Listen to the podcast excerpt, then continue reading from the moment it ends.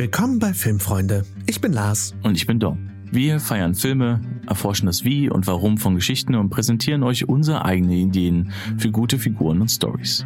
Und auf dem Weg beriesen wir euch mit zahlreichen Filmtipps und Hintergrundwissen. Heute reden wir über Remakes.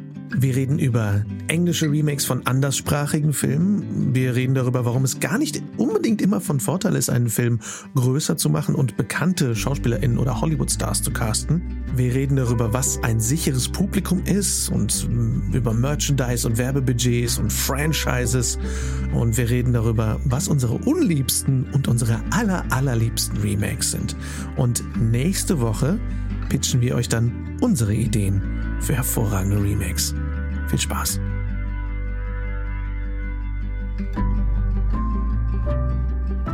Übrigens, wo wir bei Remake, äh, Remake und Reboot sind, es kommt äh, Manta Manta, ne, der neue nächstes Nicht Jahr. im Ernst. Da hast du nicht mitbekommen? Das ist der neue Till Schweiger, no. Manta Manta. Der Mit Teaser Till Schweiger? Ja, ja. Mit 20, Till Schweiger? 2023, Till Schweiger, Manta. Aber der zweite Teil ist schon, hat schon ein paar. Für, für die Jüngere, Jüngeren unter euch, es gab in den 80er, 90ern ein Auto, das hieß Manta so ein sehr bestimmtes äh, Auto und es wurde sehr viel mit so Proletentum und so in Verbindung gebracht. Die Leute waren sehr stolz auf ihren Mantel. äh, und da gab es einen Film mit Till Schweiger. Ähm, ich habe ihn nie gesehen, muss ich sagen.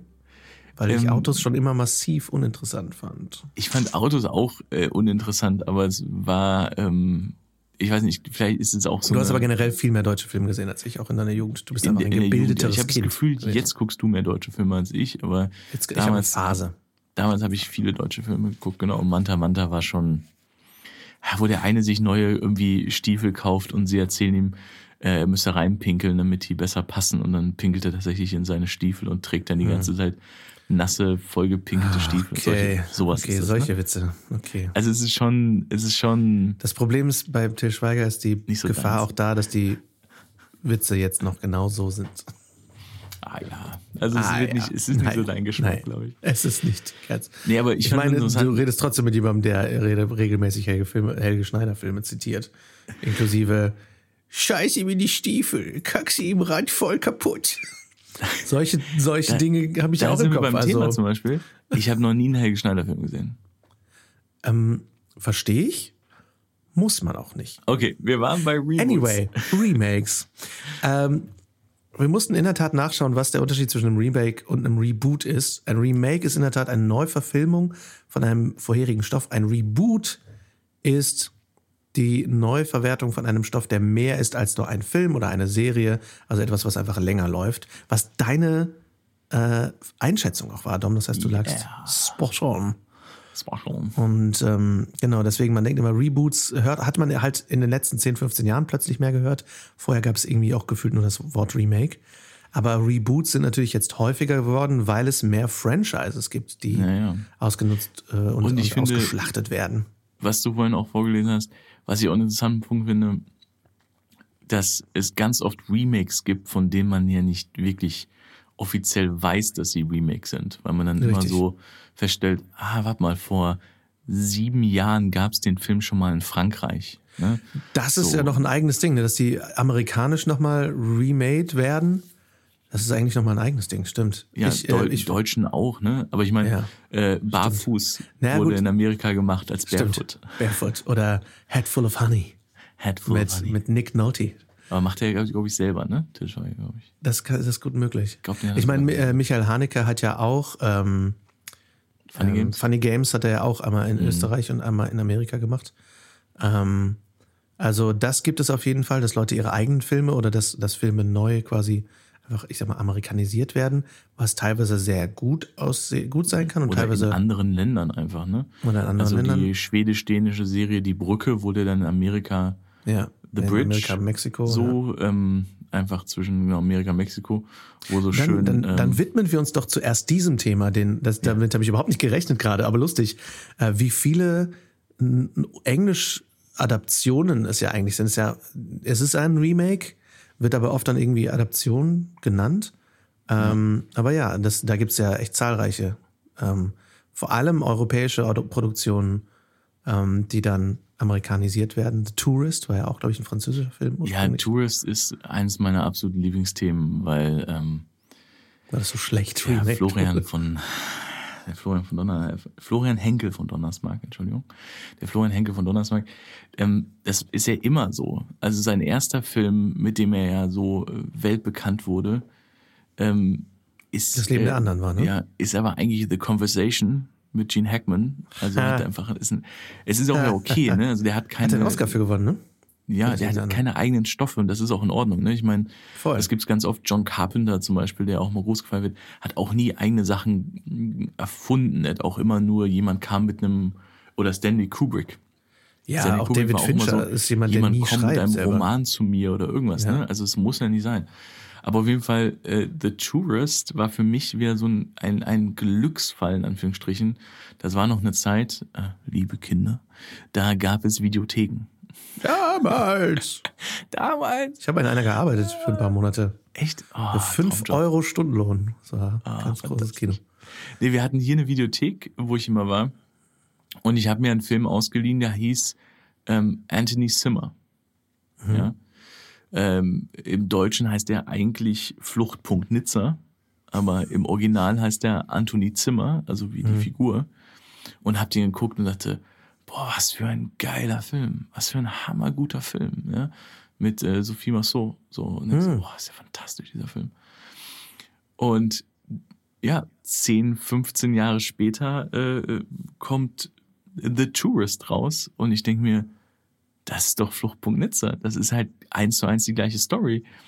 Nur das Problem ist, ähm, die, die kurz, ne, die Idee von, von, des Films ist ja eine, ähm, eine, eine Diebin, eine sehr, sehr charmante Diebin, wird von ihrem, von ihrem Liebhaber sozusagen engagiert und sagt, such dir einfach einen Nobody aus, nimm irgendeinen Typen im Zug und tu so, als ob ich das wäre, damit die, damit sozusagen die Polizei, Die Polizei äh, den Falschen erwischt ihn- quasi. Den Falschen, genau, beschattet.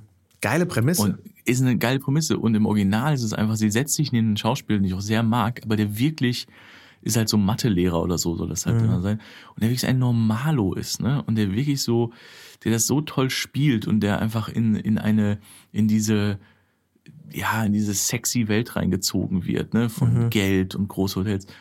Und dann äh, macht der Florian daraus halt äh, Angelina Jolie und Johnny Depp. Und dann sind wir bei dem Problem von, ihr wollt also so tun, als ob Johnny Depp nicht sexy ist und nicht besonders ja. ist. Oh, schaut diesen Normalo.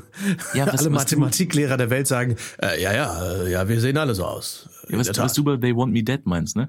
Es wird irgendwann werden Schauspieler so groß ja auch, Mhm. solche Persönlichkeiten, dass ich sie ja, dass ich sie, sie ja sehr schwer noch von einer Rolle äh, zu einer Rolle einfügen kann. Ja, stimmt. sagen Es ist schwierig, dass sie, sie, über, sie übersteigen mit ihrem Image fast schon Ja. jegliche, sie transzendieren jegliche Rolle. Genau, Und es wird schwierig, sagt, wenn sie nicht Heavy Make-up benutzen oder irgendeinen Shit, Genau, und das dass sieht du man so, sie ne? als die Rolle überhaupt noch wahrnimmst. Ne? Genau, Johnny Depp dann ja in den letzten Jahren dann irgendwie sich da für, für Black Mass und so, ne, irgendwie auch so total transformiert hat und sowas. Aber ähm, ja, das, das funktioniert einfach überhaupt nicht. Es funktioniert überhaupt nicht, dass Johnny Depp so tut, als ob er nicht Johnny Depp wäre. Ja. Auch generell so ein bisschen das Problem ist schnell, dass du, dass, dass es nicht unbedingt dem Film hilft, wenn du eine, wenn du sie mit sehr bekannten Leuten besetzt. Ne? Also das ist ja auch einer der, der Gründe, weshalb manche Filme extra nicht unbedingt bekannte Leute besetzen, weshalb Herr der Ringe nicht großartig mit super vielen bekannten Leuten besetzt wurde, Star Wars nicht mit super vielen bekannten Leuten besetzt wurde, etc. etc. Oder Weshalb dass, die ähm, Leute total geschockt waren, als Ed Sheeran plötzlich in Game of Thrones auftaucht, weil du denkst, richtig. du kannst nicht Ed Sheeran plötzlich ans Feuer setzen, du Ja. zerstörst Niemand alles. glaubt das. Niemand, die ganze Szene dreht sich Ja. plötzlich nicht mehr um die Story, sondern alle denken die ganze Zeit, guck mal, der Ed Sheeran singt, das ist ja ein Ja. Ding. Guck mal, Ed Sheeran ist in Game of Thrones. Keiner denkt, Sänger. ach, guck mal, da ist Buggel, der, der Sänger oder Ja.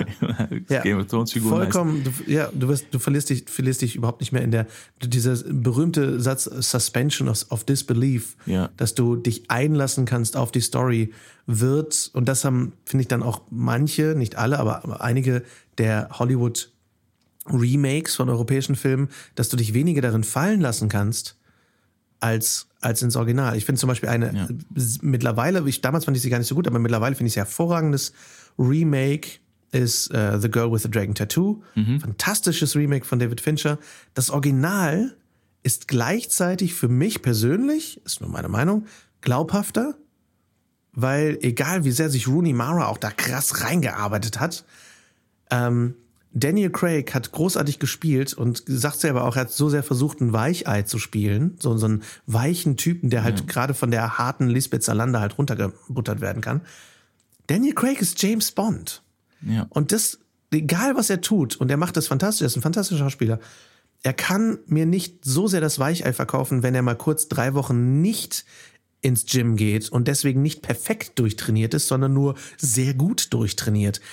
Das verkauft mir nicht so, das verkauft mir die Verletzlichkeit dieses Charakters nicht so gut wie, ähm, ich glaube, David Nyquist, ich weiß seinen Vornamen nicht mehr richtig, aber er ist Nyquist, äh, der den, ähm, der den Reporter bei Girl with the Dragon Tattoo gespielt hat, der halt einfach noch ein bisschen älter war, der war ein bisschen rundlicher und sah einfach generell so ein bisschen kaputter aus. Und ich denke, ja, der Typ kriegt auf die Fresse. Da glaube ich, dass der wirklich in Gefahr gerät und dass der auch gleichzeitig einfach richtig Reporter ist. Ja. Und auch Numi Rapaz war einfach kantiger und generell nicht ganz so glatt gebügelt, auch wenn sie, wie gesagt, alles gemacht haben, um den Film irgendwie grungy zu machen äh, im amerikanischen. Ja, äh, fand ich aber ein spannendes Beispiel dafür, dass beide Filme sehr gut sein können und dass trotzdem die Bekanntheit der Schauspieler nicht unbedingt der Vorteil, ein Vorteil sein muss. Ja, auf jeden Fall. Also, ähm, und wenn man dann immer sagt, boah, das ist ja ein richtig großer Schauspieler, ich wette, das ist der Böse. wieso, Richtig. wieso habt ihr denn den besetzt und der hat nur so ein paar Sätze? Das, da stimmt doch was nicht. Ja. Hatte ich letztens auch bei der Kastanienmann, so eine Serie auf Netflix, wo ich dachte, echt, der Schauspieler spielt die kleine Rolle? Ich habe das Gefühl, der, der ist doch ein, ist ein riesen Schauspieler. Warum, hat der, warum spielt der die Rolle? Ja. Hm, immer stimmt da nicht. Was zum, Nein, aber- Beispiel, was zum Beispiel ganz kurz ähm, sehr gut gemacht wurde bei Sherlock, um kurz auf äh, unsere letzte Mhm. Folge zurückzugehen. Moriarty erkennst du nicht als Moriarty, weil der Ja. Schauspieler unbekannt war. Und du bist überrascht, Moriarty zu sehen, weil der Schauspieler nicht bekannt war. Und du nicht wir denkst, gehen- oh, guck mal, David Tennant. Was macht der denn in dieser Nebenrolle? So, Ja, ja, genau, genau. Und äh, vor allem dieser super Witz, den sie ja in der ersten Folge machen mit Mark Gettis. Dass großartig. sozusagen Mark Gettis auftaucht und du als Zuschauer denkst, "Oh, Moriarty, Ja. direkt in der Er ist ersten ein Folge. Erzfeind. Wie krass seid ihr denn? Oh, er ist ein Bruder. Ja. Fantastisch. Ich habe es letzte, letztens noch gesehen. Wir schauen gerade alle Sherlock-Folgen nochmal neu. Wo guckt ihr? Ähm, ähm, bei Prime kannst du sehen. Oh, perfekt. Ich wollte free. den auch letztens gucken und äh, Ja, aber ist auch ein äh, spannendes Ding. Die, erste Folge, ich dachte so, boah, die sieht irgendwie, ich habe die hochwertiger in, in Erinnerung, aber die, ist, die sieht vom Bild her relativ billig aus. Und habe gesehen, dass sie die erste Staffel noch auf einer Oldschool-Kamera gedreht haben und dann bei der zweiten Staffel, als sie so erfolgreich waren, dann auf eine Alexa gegangen sind und plötzlich so, uh, alles sieht aus wie Kino. Sehr spannend. Aber kurz einmal den Bogen zu schlagen, ähm, ich muss es nur kurz erzählen, weil ich diese Anekdote so geil finde bei The Tourist, ne? Der, wie gesagt, der auch, also wurde ja zerrissen, ne, von Kritikern, weil er wirklich, also äh, der Florian hat da so Sachen ausprobiert, die auch einfach äh, hinten und vorne nicht passen und hat die Story auch nicht wirklich besser gemacht. Es gab auch Probleme beim Drehen, Verfolgungsjagd mit Schiffen durch, äh, durch ähm, in, in ähm, Venedig oder so, ne? in Venedig. Auch. Und dann dürfen sie aber, dürfen Schiffe da nicht schnell fahren. Deshalb ist halt die Oh, Folgensektion no. langsam. Aber das Geile war, dass er super viel, also eben auch so Schle- Awards bekommen hat für schlechte Filme. Und dann hat er, was das geil war, dann ging es um die Oscars oder was. Und dann hat er gesagt, nee, das, das ist, äh, das ist kein äh, Drama, das ist eine Komödie. Ähm, und hat dann einfach gesagt, nee, es sollte immer schon eine Komödie sein. Dann, dann wurde er halt nominiert für Komödien. Nein. Ja, oh, ich denke so, nein, Mann. Uh, stell, dir vor, Okay. stell dir mal vor, du bist als Schauspieler so, dass du sagst, boah ja, tu es, ich habe richtig Energie reingesetzt und dann hörst du, dass der Regisseur sagt, Ja. nee, ist eine Komödie. Das ist die Parodie, die Tatsache, haben hier- extra schlecht gespielt. So. Genau, dass ihr über die Okay. alle lacht, das ist ein, das, das sollte so sein. Wo auch denkst, ah, Schön. hart, hart. Hart, hart. Nee, aber ich finde, ähm, was du sagst, äh, ja, wir sind Besetzung finde ich immer total spannend. Ähm, das fand ich bei, also bei die Brücke ist es zum Beispiel, fand ich den ganz interessant, gab es mal so ein Interview, ähm, wo der Original-Hauptdarsteller sagt, ähm, wo so gefragt wird, was halten Sie denn davon, dass das jetzt in Amerika neu gemacht wird?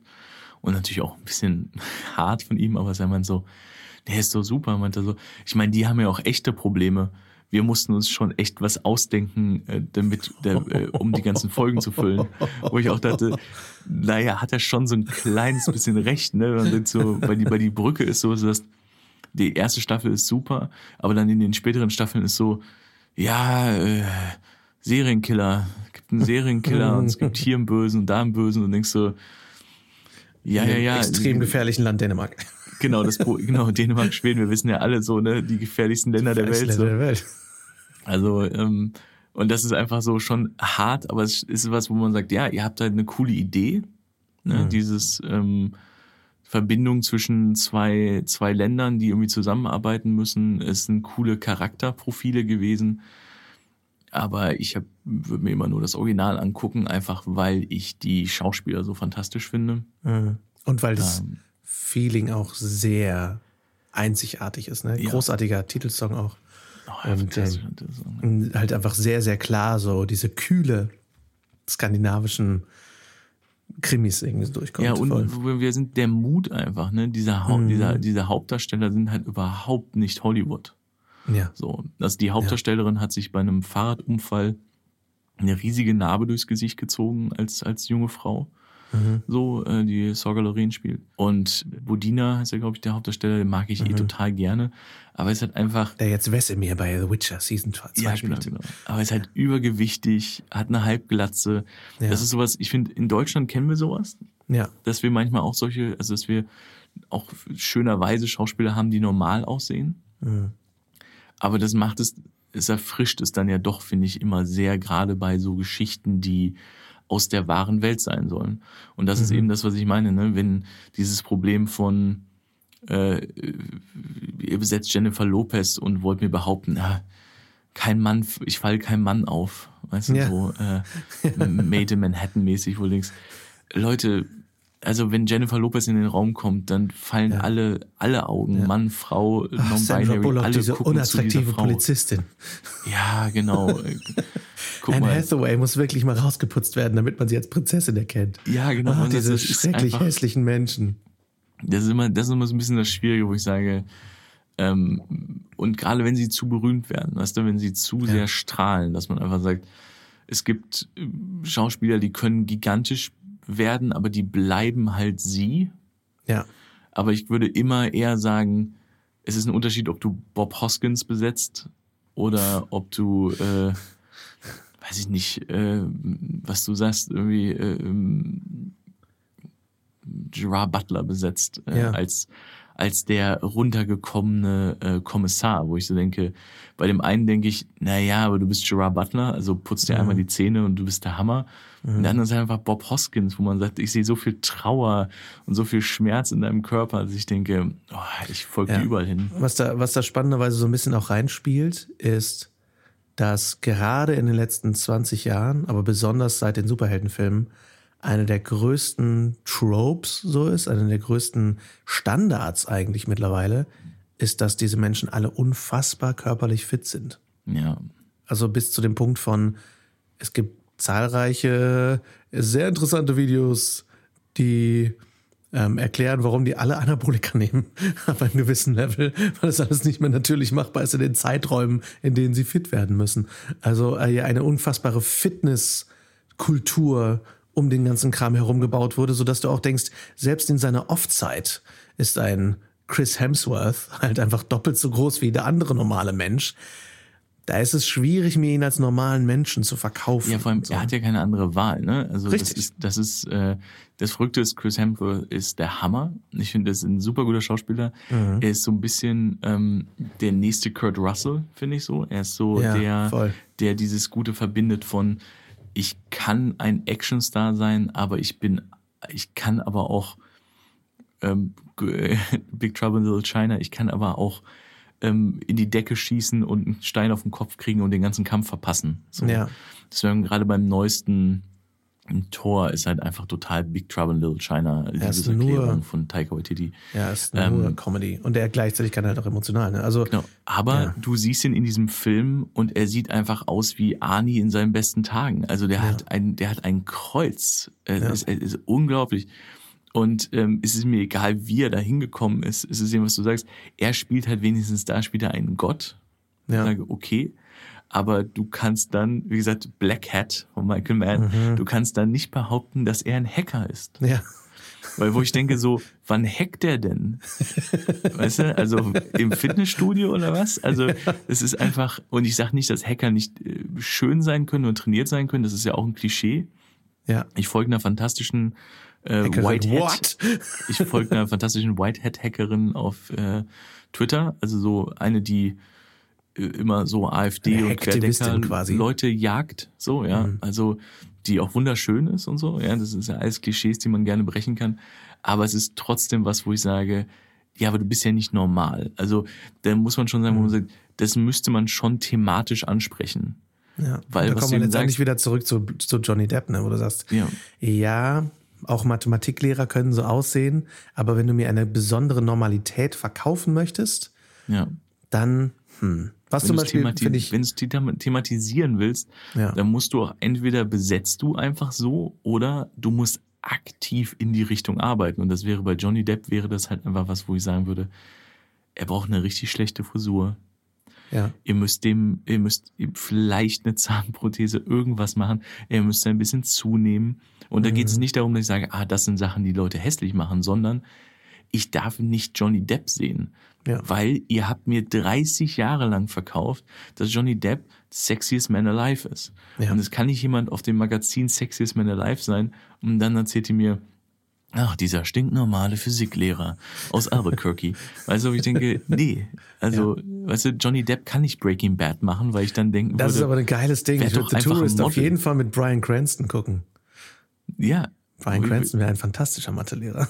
Ja, Brian Cranston wäre super in dem Film. Das ist zum Aber Beispiel so einer, ne, denke- wo du sagst, der, der wird, das ist jemand, der extrem erfolgreich geworden ist und den ich aber noch in Rollen, dem ich noch glaube, weil er sich natürlich auch sehr als Charakterdarsteller etabliert hat. ne? Da kommen wir auch auf ein Remake, was ich äh, eh noch ansprechen wollte, wo die Originalserie von dem Remake durch die Popularität, Popularität des Remakes so übertroffen wurde, ähm, ist Homeland. Oh ja. Und okay. äh, Homeland basiert ja auf einer israelischen Serie. Und ähm, ich weiß gar nicht, die läuft sogar noch, Homeland. Ich weiß gar nicht, ob Homeland jetzt zu Ende ist, die letzte Staffel oder so. Aber irgendwie sieben Staffeln oder sowas. Und ähm, wo auch schon berühmte Leute mitgespielt haben. Ähm, aber generell wurden sie, haben sie, wurden sie doch durch diese Figuren nochmal neu definiert in ihrer Karriere, weil diese Serie so erfolgreich war. Und ähm, die hast du vorher auch noch nicht so krass wahrgenommen und hast ihnen dadurch in der Serie sehr geglaubt. Und ich fand da zum Beispiel, die Serie war so unfassbar gut, am Anfang zumindest, ich habe die ersten drei Staffeln oder so geguckt, oder vier, ähm, dass du den total, also dass du gesagt hast, ja, das ist ein Remake, das hat durchaus seine Berechtigung, weil es in dem Kontext der USA auch so extrem gut funktioniert hat. Ja, und äh, ich glaube sogar, dass einer der Originalautoren mit dem Writers Room war. Hm, mhm. Das ist sowieso, ne, da merkt man so ganz kurz, um da abzuschweifen, das sind nur die Amerikaner, ne? Also wenn, äh, ist jetzt gefährliches Halbwissen, aber ich glaube, der Writers Room war halt ein, einer der Originalautoren der israelischen Serie, ein Spezialist für CIA, eine Spezialistin für bipolare ähm, Persönlichkeitsstörungen. Mhm. Also du hattest so, der Writers Room ist gefüllt mit Spezialisten, die sozusagen einfach Stoffe und Inhalte sofort pitchen können. Ne? Mhm. Das heißt jetzt nicht, dass die einfach nur das sind, aber es sind dann Leute, die eben beim CIA gearbeitet haben oder die schon Bücher darüber geschrieben haben und Autoren sind, Leute, die sich wirklich mit Sachen klar beschäftigt haben. Ähm, wo ich sage, ja, dadurch entsteht natürlich was, wo du sagst, das wirkt sehr echt, sehr dicht, sehr gut erzählt. Ja, tolle Schauspieler einfach, ne? Also Ja, war ja auch. Hat sich ein bisschen verloren. Ähm, Islamophobie ist da auch immer so ein kleines bisschen ein Thema. Mhm. Ähm, aber äh, bei solchen Serien, aber ja, finde ich auch sehr, sehr gut. Was, wo ich übrigens nachdenken musste, ist, ähm, was es jetzt gerade in Deutschland gibt, ist, äh, hast du schon von der Serie Another Monday gehört? Nein. Äh, Susanne Bormann ähm, ist, äh, ist zum Beispiel, finde ich, äh, eine sehr gute Idee. Ich sagte jetzt, ich, ich pitch sie dir und du sagst mir, was das Remake ist. Ähm, eine, ich glaube, Familienmutter oder was, ähm, stellt fest, dass sie, äh, eine Familienmutter und noch zwei andere, eine Krankenschwester und noch jemand, irgendwie so, drei Leute stellen fest, dass sie in einer Tagesschleife sind und den gleichen Tag immer wieder erleben. Nicht im Ernst. Doch. Was, was, Hat es das schon mal gegeben? Ja, ja, ich glaube schon. Und das ist natürlich eine super, mir doch keinen vom Murmeltier. weil es natürlich eine super Idee, ne? Es ist halt einfach, es ist täglich grüßt das Murmeltier. Hm. Was sie immer machen, ist, dass sie sagen, sie haben drei verschiedene Figuren, sie machen es als Serie und die Leute merken natürlich immer mehr, boah, es gibt keine Konsequenzen. Und was kann ich damit Immer machen? cool. Und werden natürlich immer, ich habe es noch nicht geguckt, muss ich zugeben, ähm, werden halt dadurch, natürlich auch durch diese Macht, der eine oder andere, werden natürlich auch dadurch, mh, sagen wir mal, äh, ein bisschen böse. Ja. Und das ist eine super Idee, weil es ist einfach was, wo ich sage, das hat Harold Ramis bei täglich grüßt das Murmeltier auch erprobt. Ne? Also es gibt ja eh super, ist ja einer der besten Filme oder erfolgreichsten Filme, die es gibt, aber ähm, dass er ja auch sagt, dass, dass der ja eine Ewigkeit in dieser Schleife gefangen war, weil man halt sagt, der wird, also der lernt ja fünf oder sechs verschiedene Kunst, Künste, so, ne? Und er sagt, um das alles zu lernen, gibt's Leute, die haben wirklich die Mathematik gemacht, dass sie gesagt haben, wie viele Stunden der hätte investieren müssen, um so ein guter Pianist zu sein, um Eisskulpturen schneiden zu können, um mh, was er da alles lernt in diesem Film. Er lernt Französisch, ne, und so, so. Ähm, aber da gibt's halt auch diese Tiefpunkte. Ne? Einmal, dass er versucht, sich mehrere Male umzubringen, dass er einfach ähm, Geld raubt, dass er, ne, also das sind so Thematiken, die sind jetzt deshalb, ne, Another Monday ist jetzt nicht, dass ich was sage, wo ich sage, boah, krass, wie seid ihr darauf gekommen? Das gab's ja noch nie, ihr seid ja verrückt. Aber es ist, ähm, und das ist ja auch ein Thema, über das wir sprechen wollen, es ist eine sehr gute Idee, diese Prämisse zu nehmen und sie in, eine, in ein längeres Format zu stecken.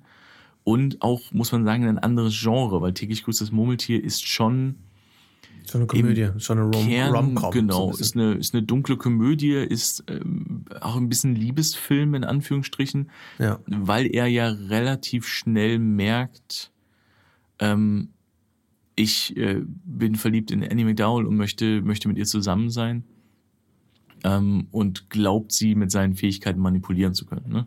ja. So und muss am Ende sich halt selber sozusagen ein besserer Mensch werden. ist es dadurch aber auch kein Remake, ne? Also nur weil es, also die Es Idee wird aufgegriffen. Es ist eine Neuinterpretation des Konzepts der Zeitschleife. Ein hervorragender Film, Zeitschleifenfilm, by the way, ist Palm Springs mit äh. Oh boy. Uh, Oh, Samberg, Andy Samberg. okay. Und ich weiß ihren Namen nicht, aber ich werde ihn nachschauen. Äh, dreht sich darum, dass ähm, zwei Leute, zwei junge Leute, in einem, ähm, ich, muss, ich habe ihn lustigerweise gesehen, weil äh, die Kamerafrau von dem Film ist die Frau von Sam Riegel von Critical Role. Echt? Ach Die geil. ist ja Kamerafrau. Ähm, und ähm, hervorragender Film mit Kristen Milioti in der Hauptrolle und Andy Samberg. Kristen Milioti spielt eine, ähm, eine Frau, die bei ihrer Schwester zur Hochzeit eingeladen ist und sich super, der Tag läuft super scheiße ähm, und sie fühlt sich halt total außen vor in ihrer Familie. Und dann lernt sie auf der Party Andy Samberg kennen, der sich so ein bisschen scheiße komisch verhält und so. Und sie fangen was miteinander an und gehen raus in die Wüste und wollen, äh, wollen etwas miteinander haben. Und ähm, plötzlich wird Andy Samberg in den Arsch geschossen von einem, von einem Bolzen und flieht und wird von J.K. Simmons verfolgt. Ähm, und flieht in eine Höhle und sie kommt hinterher und er sagt, nein, komm nicht hinterher. Und sie geht aber hinterher und wird in diese Höhle in ein Energieloch gezogen und wird dadurch in die Zeitschleife mit reingezogen. Und dann findet sie raus, dass Andy Samberg schon seit Jahren diesen Tag immer wieder erlebt. Und sie wird mit in diese Zeitschleife gezogen. Und die beiden erleben diesen Tag immer wieder.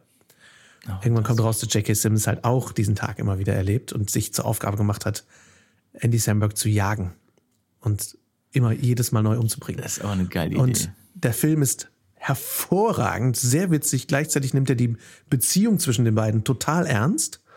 Und ähm, ja, ist wirklich ein, ein hervorragender Film. Ich muss ihn kurz aufschreiben, Palm, Springs für unsere Show Notes. Schaut ihn euch bitte an. Ähm, ganz fantastischer Film. Ähm, ich weiß nicht, wo man, ich glaube, ob man ihn bei Prime sehen kann. Ich glaube, man kann ihn bei Prime sehen. Du kannst ihn auf jeden Fall bei Prime sehen, Dominik. Weil Hast ich du gekauft? Habe. Ich habe ihn damals gekauft, ja, genau. Ach geil, okay. Ähm, wirklich großartig. Aber auch da, es ist die Auf, das, das Aufgreifen eines Konzepts, eines alten Films, aber es komplett zu was Eigenem machen. Und, ähm, und das ist halt spannend. Macht es dann eben eher zu einer Neuinterpretation des Konzepts, aber gar nicht unbedingt des, ja, des Grundstoffes, kann man, weiß ich nicht, kann man das sagen? Genau, und deshalb dachte ich auch, das ist für mich nochmal so die eine kleine Unterteilung, dass ich sage, es gibt größere Konzepte, die schon benutzt wurden, wo man halt einfach sagt, ähm, das ist eine Neuinterpretation, ne? Es ist Ja. kein Remake. So. Ja. Wie weit entferne ich mich von dem Originalstoff, bis es dann irgendwann auch kein Remake mehr ist, ne?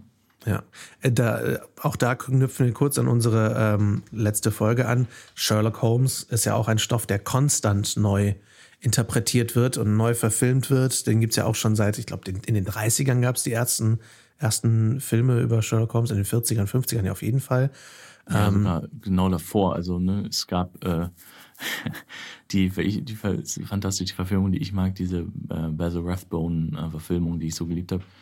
Ähm, als der Zweite Weltkrieg angefangen hat, haben sie plötzlich ähm, Sherlock in, in die 1940er gezogen und er hat gegen die Nazis gekämpft. What?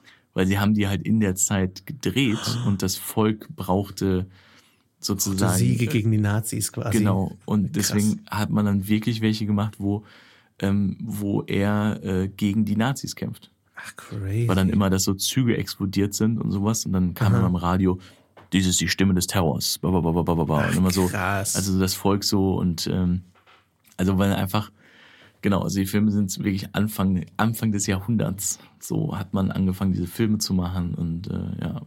Wahnsinn. Ja, voll. Also deswegen, das ähm, leitet mich auch ein bisschen über zu, zu weiteren Reboots, vor allem beim Thema Superhelden, weil mich das damals sehr viel so erwischt hat, äh, so emotional. als, ähm, weil das Ding ist, als Spider-Man rauskam, 2002, glaube ich, kam Spider-Man 1 raus oder 2001, äh, da war ich so 14, 15. Das, das war so mein erster richtiger Superheldenfilm, den ich jetzt nicht mehr in meiner Kindheit zu, so gesehen habe. Ich sag mal sowas wie Batman oder so. Der erste Superheldenfilm, der rauskam, während ich in diesem Alter war und nicht, den es eh schon gab, wie die, die Tim Burton Batman-Filme. Ähm, ich meine, Batman Forever kam auch raus während meiner Kindheit und so lalala, aber das war nicht so der neue Superheld, den man so eingeführt hat. Ich war eh ein riesen Spider-Man-Film zu der, äh, Spider-Man-Fan zu der Zeit. Und Tobey Maguire, auch wenn ich die Filme ambivalent betrachtet und betrachtet habe und betrachte und nicht alles daran gut fand, war doch für mich Spider-Man und plötzlich kam dann The Amazing Spider-Man raus und ich dachte, wie können sie denn jetzt schon ein Remake machen? Aber das war zehn Jahre später. Und es sind ja letztendlich auch irgendwo Kinder- und Jugendfilme und das Publikum ist schon hinausgewachsen. Es gab schon ein neues Publikum. Und dann mit Tom Holland wurde das Ganze 2017 dann nochmal quasi neu gestartet, sodass du jetzt drei Spider-Man hast, was ja auch im letzten Spider-Man-Film sehr schön aufgegriffen wurde. Aber ähm, dieser, dieser innere, das war das erste Mal, dass ich quasi so meinen eid- eigenen Alterungsprozess aktiv mitbekommen habe im Kontext des Films, dass ich dachte, ach krass, warum machen die denn schon wieder einen Spider-Man-Film? Der letzte ist doch gerade erstmal, oh, oh, sechs, sieben Jahre her, okay, okay, okay. ja wo Was jetzt nicht unbedingt sind, super ne? lang ist, ne? Aber es ist, seit der Zeit hat sich einiges verändert und es wurde ja immer etwas sehr anderes damit gemacht. So, die Filme sind, haben alle eine sehr eigene Atmosphäre. Ja, und das, was ich meine, ist auch diese, wo es dann immer auch legitim wird, ne? dass man halt sagt, Mhm. weil ich finde, Reboots und Remakes oft machen ja oft Sinn, dass man sagt, das ist für ein neues Publikum. Ja. Wo man einfach sagt, äh, gibt es vielleicht Stoffe, wo man sagt, die sind, ähm, they can't stand the test of time. Ne? Wo man einfach sagt, die, die funktionieren nicht mehr so gut wie vorher oder man würde das heute anders erzählen. Ja. Und es ist ja zum Beispiel die, ähm, wenn wir jetzt mal eher zwischen Tom Maguire und, ähm, und Tom Holland gehen, ist für mich der große Unterschied, Tom Holland ist wirklich ein Schüler. Und weil er ein Schüler ist, können, äh, können sie auch noch viel mehr in diese Thematik reingehen von, das ist viel zu viel für ein Kind, was Ja. da passiert. Ne? Er ist ja total überfordert und ich finde das super gut. Er zeigt so oft halt auch eine Verletzlichkeit, Ja. ähm, weshalb ich diese Filme auch total toll finde, ähm, die Tobey Maguire auf eine andere, andere Art und Weise auch zeigt, aber er ist ja trotzdem Student. So, weißt du? Und Ja, ist er im hat sein ersten Leben. sogar noch, im ersten ist er sogar auch noch Schüler. ah ja, stimmt, im Im ersten, ersten ist er noch Schüler. recht. Und weißt du, wer, äh, Ja, er ich Fletcher? weiß, wer, wer, wer, den, wer den Der- Bully spielt. äh, Ja, wen, Go- Flash, wen. Flash. Ja, und wer ist Ja. es? Äh, ähm, ähm, ach ja, gib's mir den mit dem super leicht auszusprechenden Namen.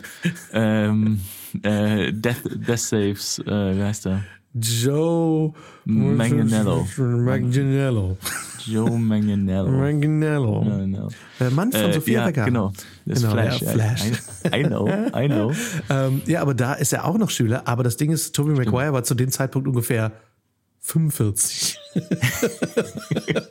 aber Also da er war es noch, 88. noch krasser als der eh schon äh, existierende Trend, dass eben deutlich ältere Menschen auf Jugendliche gesetzt werden. Und der war halt einfach ganz klar kein Jugendlicher mehr. Ganz, ganz klar. Und Ja, Tom und- Holland war halt deutlich jünger noch. Und du denkst, okay, er ist trotzdem halt super fit, aber ich meine, er ist auch Spider-Man. Aber er hat auch zusätzlich noch einfach so eine kindliche, jugendliche Energie, Ja. dass du dem einfach so sehr glaubst, okay, Alter, du bist definitiv 17 oder 16 oder was auch immer. Und das hat definitiv Genau, dann für genau. ein ganz eigenes, äh, ganz eigenen Film gesorgt, wie du ihn auch definitiv nur so neu interpretieren. Also konntest definitiv was Neues darin sehen und es war nicht einfach nur, okay, lass uns dasselbe nochmal in grün machen, was Remakes ja oft so ein bisschen vorgeworfen wird, aber warum machen sie das jetzt schon wieder? Das gibt's doch schon. Aber ähm, es wurde eben was ganz Eigenes draus gemacht, genauso wie mit Andrew Garfield als, als Spider-Man. Und ebenso letztendlich bei dem Reboot von Batman, dann mit Batman Begins, auch sehr viel hochgehalten wurde. Oh, niemand kann den Joker so gut spielen wie Jack Nicholson. Hier kommt Heath Ledger. Bip, bip. So. Es kann was ganz Eigenes daraus entstehen. Ja, genau. Und ich finde auch, also, das, ich finde, neue Interpretationen, wo man halt sagt, die wirklich mh, in andere Ebenen gehen oder die, die wirklich einen anderen Blickwinkel geben, sind sehr, sehr interessant. Ne? Also es gibt so diesen großen Vergleich zwischen, was du sagst, zum Beispiel zwischen den zwei Joker-Filmen, ist einfach, du hast den Jack Nicholson Joker, wo du super viel über den Joker erfährst. Also du siehst ja, wie er der Joker wird und, und alles. Und du hast in Michael Keaton einen Batman, der sehr still ist und sehr gruselig auch wirkt. Und dann hast du Interpretation die neue, wo du, wo der Joker jemand ist, wo du sagst, du weißt nicht, wo der herkommt, du weißt nicht, wie der wirklich heißt. Das ist immer die Sache. Und du bist sehr viel menschlich bei Batman zum Beispiel. Also die Filme legen einen ganz anderen Fokus. Ähm, und das andere, was wir eben auch schon gerade äh, gesagt haben, ist für mich immer, ähm, wo es interessant wird, ist, ähm, ist es, ne, hält es der Zeit nicht mehr stand, wo man halt irgendwie sagt, da sind jetzt Thematiken drin, die man anders inzwischen erzählen würde, wo man anders in die Tiefe gehen würde, wo das mehr Du Sinn meinst, macht. dass Mary Jane Watson nicht mehr einfach nur dazu da ist, um gerettet zu werden, sondern eine What? feministische, clevere junge Frau ist, die Spider-Man mehr als ebenbürtig ist? Ja, und die auch einfach dahinter kommt, dass er Spider-Man ist, weil sie Ja. dumm ist. äh, genau, solche Sachen zum Beispiel. Ähm, ich, ein Beispiel, was ich zum Beispiel habe, ähm, was ich kurz anbringen möchte, weil ich es anbringen muss, weil es einer meiner Lieblingsdinger war, ist, ähm, es gibt einen Film, hast du jemals Alfie gesehen? Ja. Den allerdings nur die Neuverfilmung, ja. Genau.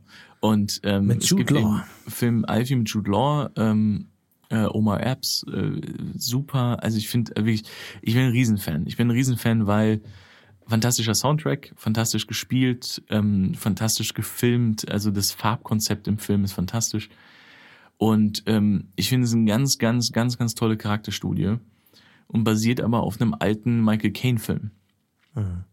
Aber der Michael Caine-Film ist nun mal einfach, ich, ich bin jetzt mal ganz böse, aber ich glaube 70er Jahre, 70er Jahre in England, Wenn überhaupt, wenn nicht sogar 60er. ja, und ist einfach, also es gibt zum Beispiel eine ganz schlimme Szene, ähm, also im Original gibt es eine Szene, wo eine Frau ähm, schwanger wird von Alfie und ähm, sie beschließen, das Kind nicht zu bekommen. Und er äh, bringt sie halt zur Klinik. So. Und die ist sehr, ähm, sehr äh, ehrlich und hart gemacht, die Szene, und sehr berührend. Im Original ist es so, dass, äh, weil es auch andere Zeiten war, dass Michael Caine sozusagen sie bei sich irgendwie im Zimmer hat und dann holt er einen Arzt der das Kind wegmacht in seiner Alter. Wohnung und so, ne? Und solche Sachen. Das heißt einfach was, wo du sagst, das ist super schlimm, aber du könntest den alten Alfie nicht gucken, sagen wir mal, als junger Mann und denken, oh ey, krass, vielleicht sollte ich mal drüber nachdenken, wie ich ähm, über Frauen denke und wie ich mit mich selber in meinem Leben sehe, in meiner Geschlechterrolle. Das würde nicht funktionieren, weil du guckst nicht diesen Film und denkst, ah ja, das könnte ich sein. So, weil Michael Caine ist auch einfach so ein sexistisches Stück Kacke in diesem Ding, ja. ähm, weil es einfach 60er Jahre Michael Caine ist, so, ne? Und die Figur es auch noch sein soll. Alfie, das Remake, macht es einfach so fantastisch, dass sie ihn dir so sympathisch verkaufen und so toll verkaufen, dass du denkst, boah, was für ein sympathischer Typ, boah, ich möchte der sein, ist der nicht toll? Und dann Stück für Stück du einfach denkst, boah, der tut echt vielen Leuten weh, ne? Es ist echt kein, ist kein guter Mensch, glaube ich, so. Und das mag ich an dem Film sehr, dass er wirklich ähm, ganz toll damit arbeitet, dass er dich als Zuschauer ähm, reinlegt. Du sorgt dafür, dass du Alfie liebst und dann ähm, feststellen musst, dass Alfie eigentlich kein guter ist. Und gerade als du selber so bist, dass du sagst, ich kann es langsam nicht mehr ertragen, Alfie, kann er es halt auch nicht mehr ertragen. So, ne? Aber der Film ist, bleibt, bleibt dem Original sehr treu. Also es ist wirklich ein Remake. Aber ich finde, er macht es auf allen Ebenen besser. Und das ist einfach was, wo ich sage, ich glaube, zu seiner Zeit war wahrscheinlich der Alfie-Film mit Michael Caine auch sehr ähm, passend. So. Aber da es ein Spiegelbild von Gesellschaft ist und von Geschlechterrollen ist, ist halt in 60 Jahren viel passiert, ne? Oder 50 Jahren oder. Ja, ich finde vor allem, wenn, wenn es einfach schon länger, also wirklich einige Jahrzehnte dazwischen liegen, das war ja auch oft so der, der Klassiker des Remakes, wo man sagt, okay, es gibt diesen Film aus den 50ern, den machen wir jetzt mal neu. Ich finde aber das besonders spannend als Spiegel seiner Zeit. Ähm, eine meiner, und, und dass dann vor allem die Remakes zu eigenen Klassikern werden können. Ja. Äh, mein Lieblingsbeispiel dafür ist Ocean's Eleven, Ah, ja. was ja auf einem Frank Sinatra Red Pack Film basiert, mit Dean Martin. Habe ich natürlich auch. Und äh, ja, äh, weißt du, also die, die, diese, diese ganze, diese ganze Riege, diese ganze, das ganze Frank Sinatra Red Pack im Original und in, in, in der Neuverfilmung hast du dann halt George Clooney und Co. Und dieser Film ist, der Ocean's Eleven ist fantastisch und früher hätte ich niemals gedacht, dass das ein Remake ist. Aber er nimmt halt das, was, was man daran mögen kann und macht es neu. Oder, äh, oder auch ähm, Mission Impossible, was auf einer Serie aus den 60ern basiert. Die ich super gerne gesehen habe. Ne? Also ich habe die, die, ja? äh, die lief früher auf Kabel 1. Ich fand die super. Ja. So, ähm, und die aber- hieß im Deutschen, hieß die, glaube ich, Cobra übernehmen sie. Genau, genau. Und ich Wo habe ich immer dachte, hä, warum heißt das Cobra übernehmen? Ist das Alarm für Cobra 11 oder ist das Cobra übernehmen sie? Das habe ich als Kind nie ganz verstanden. Ist es die Geil. gleiche Serie? Nee, aber ich habe, so aber much. zum Beispiel habe ich nie Mission Impossible dann geguckt und dachte, ach, das ist ja wie die Serie. Genau. Was ich meine? Und das finde ich auch super. Also ich, deshalb, ich finde, Remakes und Reboots werden immer sehr negativ dargestellt. Ich finde, sie sind nicht negativ ähm, in sich gesehen. Ich finde, ich verstehe die Kritik viel bei Reboots, wo man sagt, ähm, okay, äh, das, wir machen jetzt schon wieder das und das. Ja, ähm, wo ich immer denke, ja, das ist einfach natürlich, muss man sagen, das ist auch ein Hollywood-Thema. Das ist kein Weltthema, muss man sagen. Es ist ein Hollywood-Thema. Und es ist ein. Hollywood-Thema, weil sich in Amerika einfach das Studiosystem so geändert hat, dass es sich für die, ähm, also das glaube ich, sage ich mal kurz, weil ich weiß nicht, ob das jeder weiß, ähm, so alle Filme, die so aus Amerika kommen, die wir so ein bisschen hochhalten, wo wir sagen, boah, wie mutig und wie toll und sowas. Ähm, ich nehme jetzt mal das Beispiel, weil das, das war das, wo ich es so richtig gelernt habe. Bei sowas wie Black Swan zum Beispiel, ne, mit Natalie Portman und Mila Kunis, wo uns dann so, wow, ne. Ähm, der wurde natürlich nicht von einem Studio gemacht, sondern äh, Darren Aronofsky hat das Geld privat gesammelt, hat sozusagen, in Amerika gibt es ja keine Filmförderung, der hat diesen Film selber gemacht. Ja, äh, Natalie Portman hat auf einen Trailer verzichtet, damit sie sich einen Arzt am Set leisten können. Ja. Weil ich gesagt habe, wir brauchen einen Arzt am Set, weil wir machen hier Tanzmoves und so. Dann brauche ich keinen Trailer, äh, alles gut. So, ich kann auch irgendwo anders sitzen, gefühlt. ähm, damit das irgendwie alles funktioniert. Und dann, wenn der Film fertig ist, dann kommt ein Studio und sagt, ja gut, den kaufen wir, den, den bringen wir raus. Mhm. Aber das Risiko einzugehen, tatsächlich Geld in diesen Film zu investieren, in einen Kunstfilm, das macht keiner. Sondern wo sich das Geld lohnt, ist halt einfach zu sagen, wie wäre es eigentlich, wenn die X-Men wiederkommen? Ja, vor allem das, dieses das, Konzept des, dieses schon vorgefertigten Publikums, genau. was ja auch, und da machen wir sicher noch eine eigene Folge drüber, diese ganze Franchise-Explosion der letzten Jahre erklärt. Du hast ein garantiertes Publikum, du hast eine gewisse Portion der Gesellschaft, die sich diesen Film garantiert angucken werden. Es ist auch immer eine Illusion, ehrlich gesagt, in mhm. manchen, manchen Bereichen. Aber es ist trotzdem was, wo man sagt, wir investieren, was machen sie inzwischen, wir investieren Milliarden. Mhm. Und das amerikanische System ist ja auch, wir müssen am ersten Wochenende eigentlich unser Geld gedoppelt wieder rauskriegen.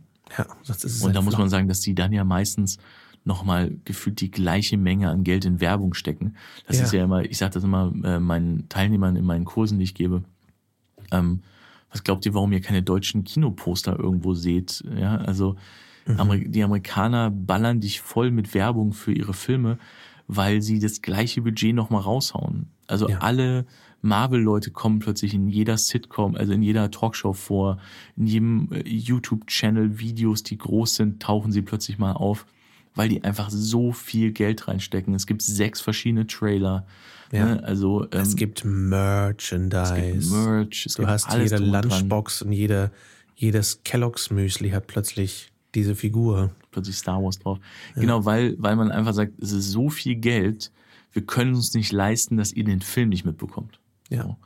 Ne? Und das ist einfach, wo sagen, die, da kannst du nicht auftauchen und kannst eben sagen, ich habe eine super Idee für einen Film und ich glaube, ein paar Leute werden den gut finden. So, ja, ne? oder auch zu sagen, der, der wird, ich glaube, das wird richtig erfolgreich. Das ist diese Idee über ja, über, diese, über diese Tänzerin, mhm. über diese Balletttänzerin, die psychisch ja so krank wird. So ein äh, Seth Rogen-Ding, ne? Seth Rogen hat das ja mal so geil gemacht. Ähm, hat ja Green Hornet gemacht und da wurde ja, ne, wurde mir super viel reingeredet, weil der Film auch so teuer war und so, ne?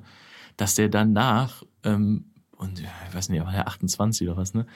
Aber danach hat er so, so diese amerikanische Regel gelernt, die viele so independent in Anführungsstrichen, was für uns sind das nicht Independent, ne? Die sind riesig, aber ja. in Amerika sind das ja Independent. Das kleine Indie-Film für 40 Millionen. genau. Ähm, dass er gelernt hat, dass er zum Studio geht und sagt, für wie viel, wie viel Geld kann ich diesen Film machen und ihr mischt euch nicht ein? Mhm. Und die dann sagen, für die und den Betrag kannst du machen, was du willst. Und er gesagt hat, okay, dann nehme ich weniger Geld, ich spreche mit meinen Produzenten, dass die weniger Geld nehmen. Wir schrauben alles zurück, dass ich diesen Film so machen kann, wie ich ihn machen möchte, mhm. ohne dass ihr mir irgendwelche Notes gibt, ohne dass ihr euch einmischt. Und dann mache ich das. Weil er einfach auch für sich weiß, sobald da so viel Geld auf dem Spiel steht, müssen sie auf Sicherheit spielen. Und wenn sie auf Sicherheit spielen, verliere ich Sachen. Ja, und das ist letztendlich einer der großen Hauptgründe für Remakes.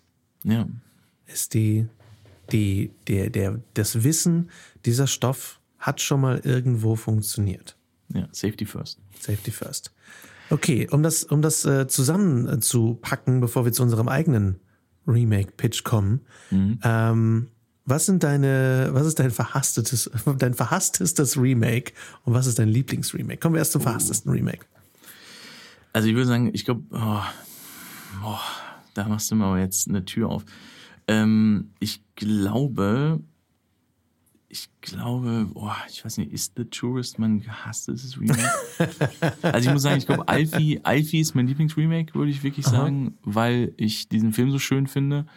Ähm, und wie gesagt, ich den Vergleich mir angeguckt habe und gemerkt habe, boah, krass, also ich hätte das Original, auf, aufgrund des Originals wäre ich nie auf die Idee gekommen, dass das ein guter Film sein könnte. Mhm. Ähm, ich gebe die Frage mal kurz zurück. Okay. Und du sagst mal kurz, was du denkst. Also ähm, mir fällt dazu noch ein, um, um so ein bisschen ein, ein Schleifchen um dieses Remake-Päckchen zu binden. Was für mich meine innere Haltung zu Remakes ähm, sehr verändert hat, war das Ganze mit Theaterproduktionen zu vergleichen. Ah, ja. Weil wir immer sagen, oh, warum muss das so irgendwie, ne? Remakes werden ja schnell so ein bisschen verpönt. Ähm, warum muss das jetzt schon wieder so sein? Und das Original ist doch so gut, gerade in bestimmten Franchises, wie zum Beispiel, ähm, keine Ahnung, also gerade so in, in, mit sehr beliebten Stoffen ist das ja so, warum muss das jetzt nochmal sein? Aber wie viele Theaterproduktionen, wie viele Hamlets wurden schon gespielt, wie Ja. viele wie viele Shakespeare-Interpretationen, wie viele äh, Georg Büchner oder wie viele Brecht-Interpretationen wurden schon neu gespielt und immer noch gehen die Leute rein und sagen, ich kenne die Geschichte in- und auswendig, ich habe das in der Schule gelesen, was auch immer. Trotzdem schaue ich mir das immer und immer wieder an und das macht es zu einem Klassiker, diesen Stoff. Dass wir den immer wieder neu interpretieren können und sagen können, das ist für selbst jetzt diese Zeit gut. So. Und dass selbst ein Macbeth selbst heutzutage noch mit Michael Fassbender neu verfilmt werden kann. Ja, stimmt. und dann nochmal zehn Jahre später mit, mit Denzel Washington verfilmt werden kann. Und man denkt, okay, und die Leute gucken sich immer noch an.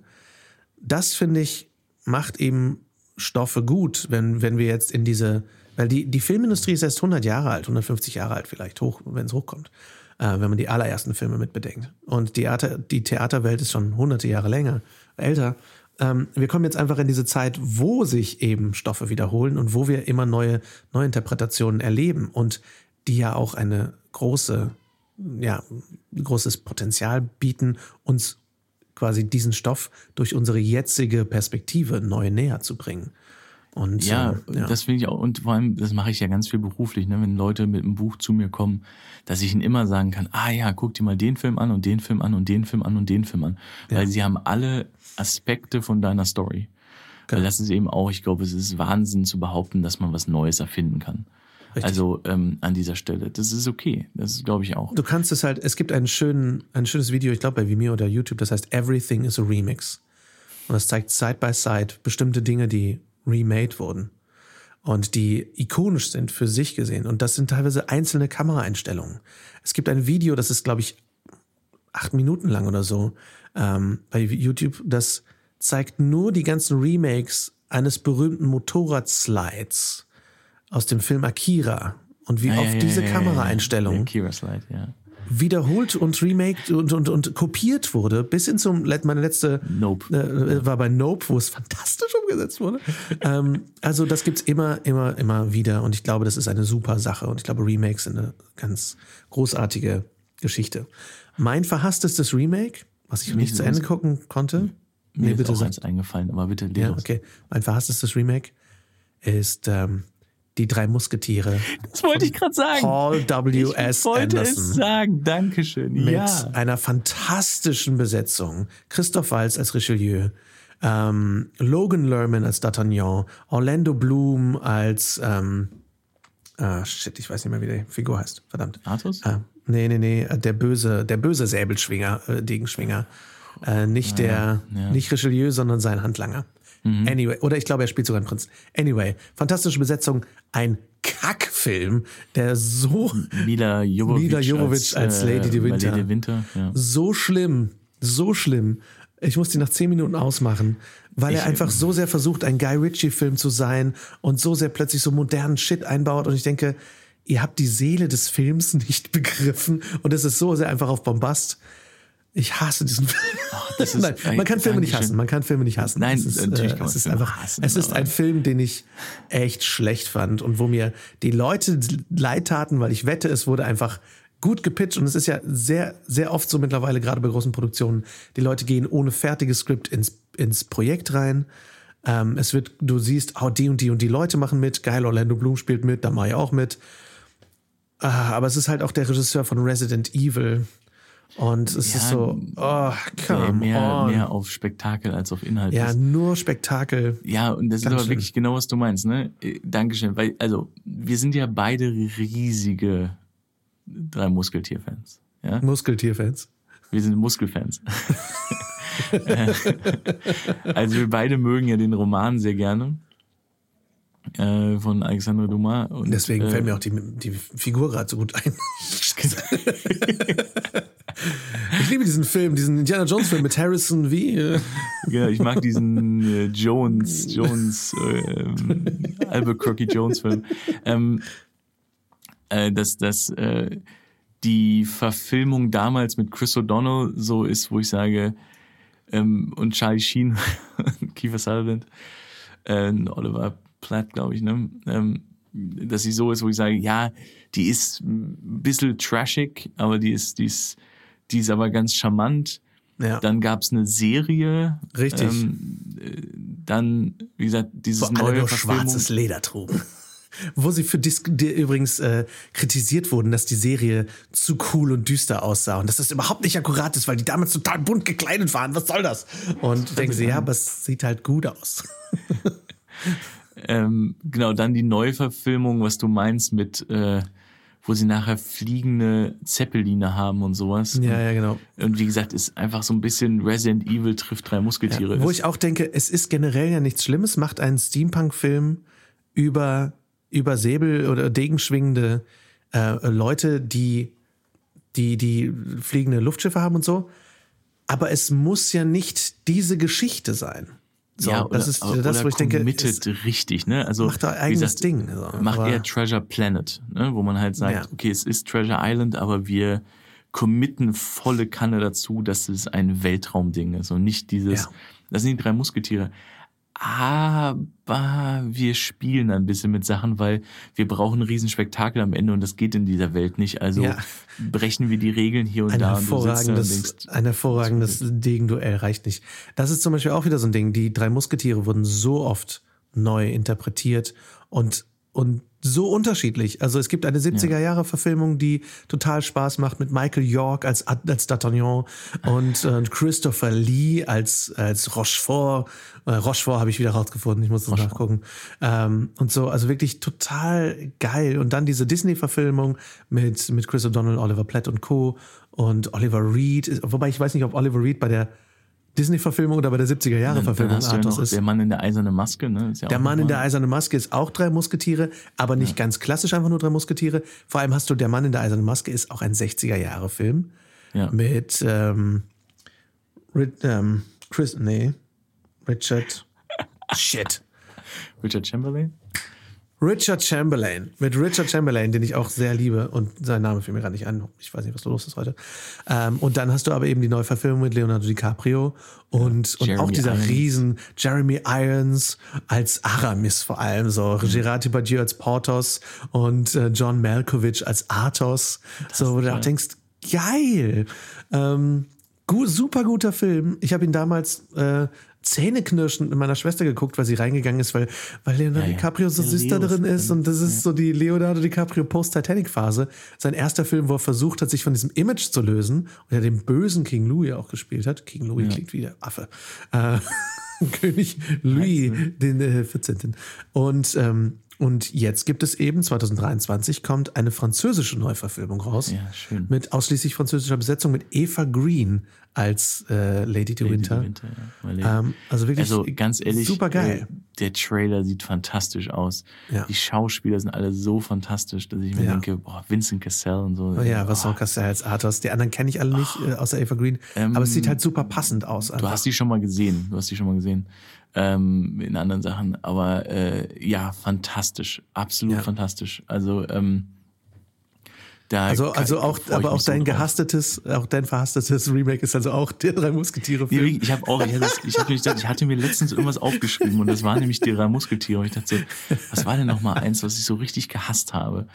Und das war wirklich, weil ich einfach sage, aber ich glaube, weil ich diesen Originalstoff so liebe Ja. und dann diese Neuverfilmung so, und ich glaube, haben wir ja schon mal darüber gesprochen, du kannst das ja so toll auch zitieren oder konntest es mal zitieren, ähm, wie Dumas damals das so am Anfang beschreibt, ne? dass er sagt so, zeichnen wir einen, zeichnen wir Ja, uns einen- zeichnen wir sein Gesicht mit einem einzelnen Pinselstrich. Ja, Ja, genau. stimmt. Ja, ja. Es gibt Also ein sehr eher ein gutes, wunderbarer Autor. ein hervorragendes Also- Hörspiel von den drei Musketieren. Ja, stimmt. Ähm, mit Andreas Fröhlich als D'Artagnan, äh, Jens Warocek als Aramis. Ja. Und ähm, das sind die einzigen beiden Sprecher, die mir massiv eingefallen sind bei dem Spiel, beim Hörspiel, aber auch grandioser Sprecher, der, der den Erzähler macht, der ist nämlich auch der Erzähler des Hobbit-Hörspiels. Also das, das Hörspiel habe ich geliebt. Das hast du mir immer mal gegeben. Und ich Wahnsinn, so ich hab's leider nicht mehr. Ähm, nicht es war Prä- Prä-Streaming-Time. Ähm, unglaublich gut. Aber ähm, ja, das ist eben was, ähm, was, was du immer wieder neu interpretieren kannst. Aber was mich lustigerweise von wegen Spektakel und Co. und, und der Liebe zum Original bringt mich das zu meinem Lieblingsremake. Ja. Ähm, Es wurde nämlich viel ver verhasst und äh, mein Lieblingsremake ist in der Tat Star Trek von 2009, Oh ja, ähm, wo sie den Star Trek Franchise neu gestartet haben und zwar super bombastisch, was ganz viele Leute abgefuckt hat, weil die immer gesagt haben, nein, Star Trek ist eigentlich gerade das Original Star Trek ist viel mehr so, äh, ist wie so U-Boot-Kampf und äh, das ist viel, das ist alles viel zu bombastisch. Und ich aber fand, ja, ich sehe die Qualitäten des Originals immer noch. Und ich bin ein großer Star Trek-Fan schon immer gewesen. Und gewisse Sachen funktionieren auch immer noch. Und gerade die Geschichten von Star Trek funktionieren immer noch. Selbst die aus den 60er Jahren. Aber schaut euch bitte diese Serie an. Die ist so gealtert. Und diese hervorragenden Geschichten und diese hervorragenden Figuren jetzt zu updaten und das Ganze in einer Weise zu erzählen, die ein junges Publikum wieder interessant finden kann, das fand ich ganz fantastisch. Und letztendlich, jetzt auf längere Sicht, wo man jetzt mal so 13 Jahre zurückblicken kann, hat es die ganze Star Trek-Welt komplett neu gestartet, weil danach kam Star Trek Discovery, dann kam jetzt Picard, Strange New Worlds, es kam Star Trek Prodigy, eine, eine Cartoonserie, Star Trek Lower Decks, es kam eine ganz neue Sache, wo man dachte, ach ja, stimmt, die Welt ist super geil, aber wir müssen es halt neu erzählen. Und manche Sachen davon funktionieren besser, manche funktionieren nicht so gut. Star Trek Discovery hat sich sehr verloren, finde ich, so im Storytelling. Äh, Star Trek Lower Decks ist plötzlich eine Comedy-Cartoon-Serie über Star Trek, wo du aber sagst, ja, aber es funktioniert in dieser Welt trotzdem hervorragend. Und das alles gestartet von Star Trek von 2009, wo du ein junges, einen jungen Cast hattest an Leuten, die irgendwie bekannt waren, aber nicht so bekannt, dass du sie nur noch in dieser, nur noch in, in die Schauspieler gesehen hast, sondern du konntest sie trotzdem in den Rollen sehen. Zumindest habe ich das so empfunden. Und es war super geil. Definitiv kein Film ohne Fehler. Und ein Film, der die, die Lensflare-Overkill-Zeit gestartet hat. ähm, aber ja, das war definitiv mein, mein Liebling. Weil ich, ich glaube, den Trailer allein habe ich 50 Mal gesehen. Ich habe den Trailer Also- so geliebt. Und den Film Ja, habe ich auch also 10 Mal ich gesehen. würde auch sagen, also Star Trek, ich fand es fantastisch. Ich war auch nie, ich war persönlich zum Beispiel nie ein Fan der Serie. Mhm. Ich habe ich habe einfach nie diese Berührung gehabt. Ne? Das lief, war was, was im Fernsehen lief. Mich hat das nie interessiert. Ähm, und ich fand die Filme fantastisch. Und das höre ich eben auch viel. Ne? Du hast natürlich die Hardcore-Fans.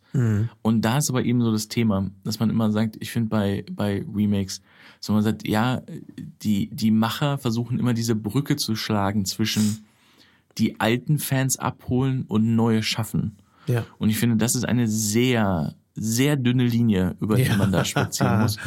Und wo man sich irgendwann entscheiden muss, wie sehr muss ich die alten Fans abholen? Richtig. Und das ist aber dann die Frage noch, was du sagst, ja, aber dann fehlt mir mein, äh, das Publikum, das Vorversprochene. ja. Ne? Was ich meine, wo man sagt, ja, aber da muss man sich dann, glaube ich, manchmal immer fragen bei einem Remake, brauche ich das wirklich? Genau, wie sehr brauche ich das Publikum, was es gibt, und wie sehr kann ich mich auf die Qualität des Stoffes verlassen Genau. und sagen, er wird ein neues Publikum generieren, weil es so gut ist. Ja, weil ich würde sagen, Star Trek hat einfach die Casual-Fans mitgenommen. Sie hat sehr viele neue Fans geschaffen, wie wir, was du das sehen, weil irgendwie 15 neue Formate geschaffen wurden. Ja. Und hat, wie gesagt, aber so ein paar Hardcore-Fans vor den Kopf gestoßen. Aber ich denke ja mal an unseren lieben Freund Philipp und Star Wars. es gibt manchmal Hardcore-Fans, die wirst du nie wieder kriegen. Ja. Die Und- werden nie zufrieden sein. Und was ich immer spannend finde, äh, und das ist ein wichtiger Punkt, der für unsere jetzt, für unsere all die FilmfreundInnen da draußen, für unsere geistige Gesundheit sehr wichtig ist dieser Satz. Nur weil es ein Remake gibt, nimmt euch niemand weg, dass ihr das Original lieb haben dürft. Ja. Das Original wird immer gut bleiben, wenn ihr es, Es gut findet. äh, Ihr genau. müsst es nicht gut finden, ihr dürft das andere schlecht finden. Es ist alles, alle dürfen alles mögen. Das ist Ich finde vor allem wichtig. ein Remake ist manchmal safer als ein Prequel oder Sequel. Ne? Weil Auf bei sowas wie zum Fall. Beispiel Star Wars, da sprechen wir ja dann irgendwann nochmal drüber, aber Prequel und Sequel von Star Wars ähm, schaden in sich gesehen dem Original. Richtig. Ähm, vor allem, wenn die Pause zu lang ist, weil man sagt, ich habe mir meine eigene Geschichte im Kopf gebaut, wieso zwingt ihr mir jetzt eine auf, die dann auch noch schlechter ist, weil ihr sie Ja. gar nicht vorbereitet habt. ähm, beim Reboot ist es so, wo ich sage, ja, ich kann mir drei Muskeltiere angucken und kann sagen, oh Gott, was für ein Shit. Aber äh, ich weiß, naja, aber ich habe immer noch ein Hörspiel, den Roman, ich habe immer noch ähm, drei Verfilmungen, die es schon gibt, die ich mir angucken kann, wenn ich Lust habe auf drei Muskeltiere. Ja. Und die habt ihr jetzt nicht weggenommen. Äh, Du hattest das mal mit dem Ready Player One äh, Hörbuch, weißt du noch? Wo du, das, richtig. wo du, weißt du, ähm, wo du eins hattest, was von einem Freund von uns gesprochen wurde und du meintest, boah, das war fantastisch. Martin Dann kommt der Ross, Film. hervorragender Sprecher, by the way. Hervorragend viele Hörbücher geschrieben, ge Ja. ge gesprochen. Ja. Und äh, dann kommt der Film raus von Spielberg und es wird neu aufgenommen und das alte muss raus, ne? ja, Das alte muss weg. das tat weh. Ja, und das ist sowas, wo ich sage, ja, das, das ist Kacke. Ja, Aber das passiert ja sonst nicht. In einer Genau. normalen Welt funktioniert das ja sonst so nicht. Ähm, ganz kurz noch zu erwähnen, einfach nur für mich ähm, auch noch ein kleines Mini-Beispiel, wo ich sage, das fand ich war ein super Remake. Was ich noch auf meiner Liste hatte, war übrigens Karate Kid mit, äh, richtig. mit Man, ähm, er hätte Kung Fu Kid heißen müssen, Kung Fu weil Kid, sie genau. kein Karate machen. Genau, aber ja. es ist wirklich eine Gut so ein gespielter Ding, Film, ey. I Ja, hate it here. Ja. wo ich einfach sage, es ist ein gut gespielter Film. Sie erzählen ihn, sie setzen ihn in eine ganz andere Welt. Jackie Chan macht es fantastisch. Ja. Ähm, Und Jaden Smith auch. Jaden Smith macht es fantastisch. Spielt richtig ähm, gut.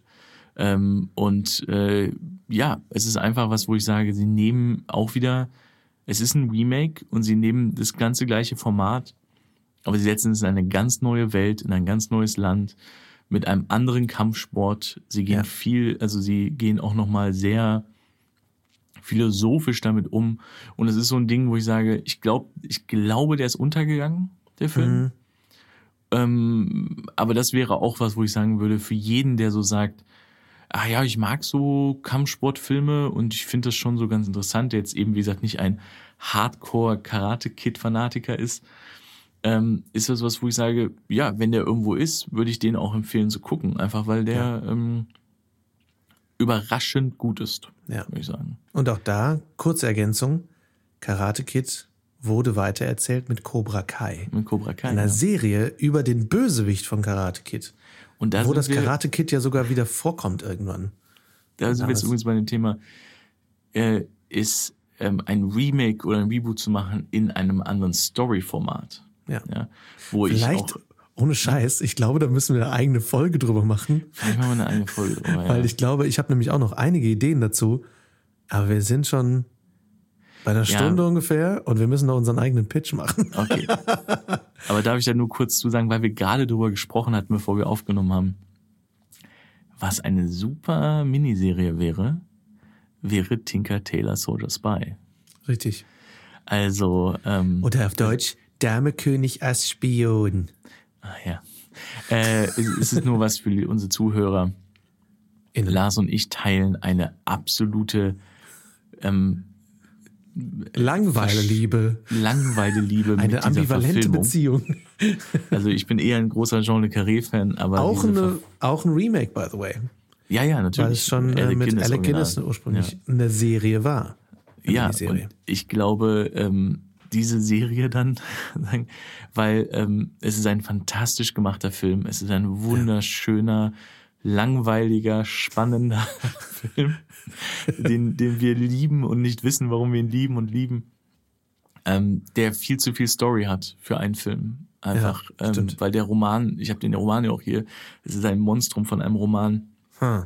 Ähm, und es ist so äh, psychologisch, sondern Le Carré ist eh immer, es geht sehr viel weniger um Spionage und sehr viel mehr um Charaktere, Ja. ähm, weshalb die Bücher so gut sind und weshalb die Verfilmungen oft schwierig sind, weil wenn Mhm. du es auf die Spionage-Storyline runterbrechen willst, stellst du fest, ja, so spannend ist das aber eigentlich gar passiert nicht. ja gar sondern nicht. Die Figuren sind spannend. Ja. Und ähm, deswegen, das wäre was, wo ich sagen würde, ich hoffe, dass BBC oder irgendwer, weil das kommt doch bestimmt, Ja. eine Tinker Taylor Soldier Spy Verfilmung irgendwo äh, bitte in der Schublade hat und sagt, jetzt langsam wird's doch Zeit, dass äh, Benedict Cumberbatch George Oh, Smiley spielt, yeah, der in dem. Film eh vorkommt, ne? Aber ähm, als Assistent. Ja, wobei ohne Scheiß, Gary Oldman könnte das Ding auch einfach nochmal spielen. Also sie haben ihn älter gemacht dafür. Und zehn. Jahre Oh, später könnte ihn auch einfach exakt nochmal spielen. Fällt doch keinem auf. Und damit sind wir am Ende unseres ersten Teils der Remake-Folge. Vielen Dank, dass ihr dabei wart. Es ist übrigens äh, ein ganz interessanter Widerspruch, der mir beim Schneiden dieser Folge aufgefallen ist. Bei den drei Musketieren verachte ich so sehr, dass es nur auf Spektakel geht. Und ähm, gleichzeitig habe ich total abgefeiert, dass bei Star Trek viel mehr Spektakel da drin ist.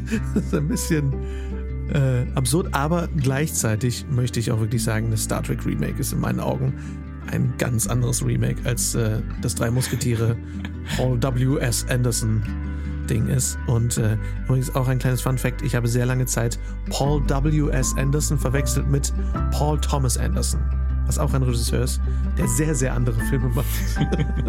Wäre sehr spannend, wenn sie tauschen würden. Ja, es wäre sehr spannend. Boogie Nights von Paul W. S. Anderson. Ich finde es mal wieder interessant, wie viele Filme wir angesprochen haben. Viel Spaß in den Show Notes. Da haben wir euch alle Trailer zu all dem Kram verlinkt, den wir erwähnt Es ist haben. eine so lange Liste. Es ist eine sehr lange Liste, aber auch super spannend, wie unfassbar unterschiedlich diese Filme sind. Schaut gerne mal rein, es ist total spannend. Ähm, ja, also viel Spaß dabei. Vielen Dank nochmal fürs Reinhören. Nächste Woche pitchen wir euch dann unsere Remakes und es wird spannend. Es sind fantastische Remakes dabei, wenn ich das so sagen darf. Wenn ihr noch mehr Filmfreunde hören möchtet, dann abonniert uns gern in der Podcast-App eurer Wahl und verpasst nie wieder eine Folge. Äh, empfehlt uns gern weiter an eure FilmfreundInnen und wenn ihr uns unterstützen möchtet, dann bewertet uns gern in der Podcast-App eurer Wahl. Und äh, folgt uns gern auf Instagram at Dominik Stegmann und at Lars Walter, wenn ihr möchtet. Wir freuen uns auf euch und freuen uns auf nächste Woche. Vielen Dank. Bis dahin.